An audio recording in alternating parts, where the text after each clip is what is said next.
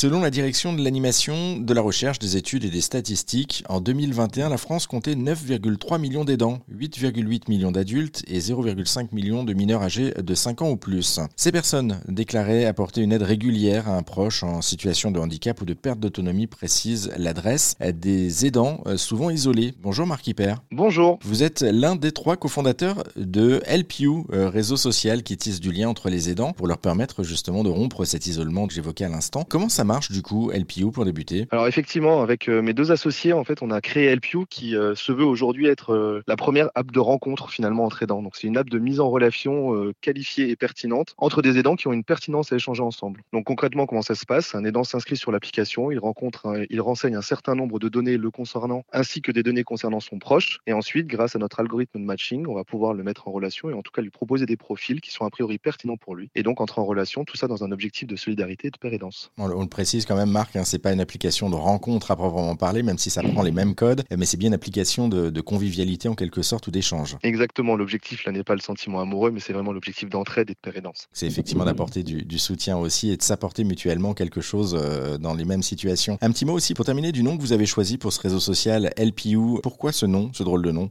Alors, euh, donc on, vous l'aurez remarqué, on est sur un anglicisme, hein. mais pour la petite histoire et la petite anecdote, euh, à la base, on était parti sur un nom qui s'appelait Help Me. Mais pour euh, des sombres problématiques de propriété intellectuelle, nous n'avons pas pu déposer ce nom-là, et finalement, c'est tant mieux parce qu'en en fait, au sein du nom LPU, retranscrit finalement cette notion d'entraide et de je vais apporter de l'aide à l'autre, je vais l'aider. Et attention, on fait attention à l'écriture aussi parce que là, on, est en version orale, ça sonne bien, mais en version écrite, ça s'écrit pas help comme en anglais, c'est E-L-P-Y-2-O. Exactement.